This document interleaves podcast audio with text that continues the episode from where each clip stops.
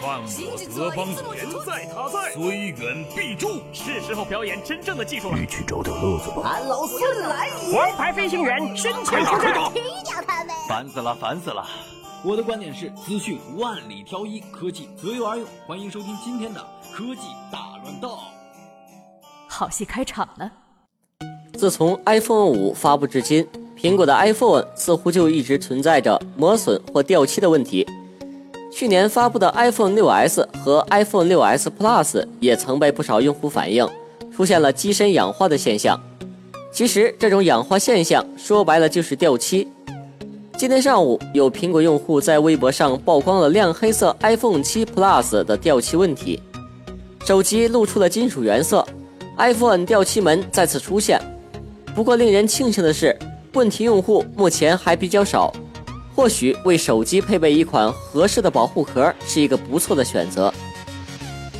为了给手机内部提供更多的空间，苹果公司取消掉了3.5毫米的耳机插孔。不过，似乎有用户对苹果的此次做法并不买账。一个国外的网友干脆用电钻在 iPhone 7底部扬声器处自己钻了一个耳机大小的孔，打完孔后，并不能当耳机插孔用。而且还影响了手机的防水性能。有网友评论道：“打四个孔是不是能插四个耳机呢？”相信关于 iPhone 7的故事还会不断的上演。下面这条新闻可以算得上是大快人心。今年的八月十九日，一个诈骗电话骗走了山东临沂准大学生徐玉全部学费九千九百元，也带走了这个十八岁女孩的年轻生命。诈骗案中。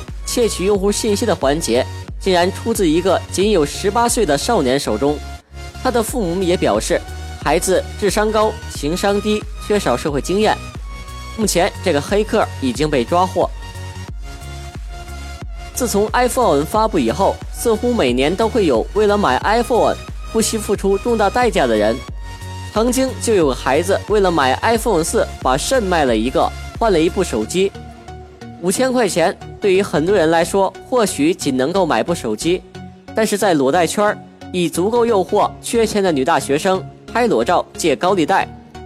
其实我想说的是，iPhone 只是一部普普通通的手机，如果仅仅是为了满足自己的虚荣心而付出沉痛代价，那一定是得不偿失的。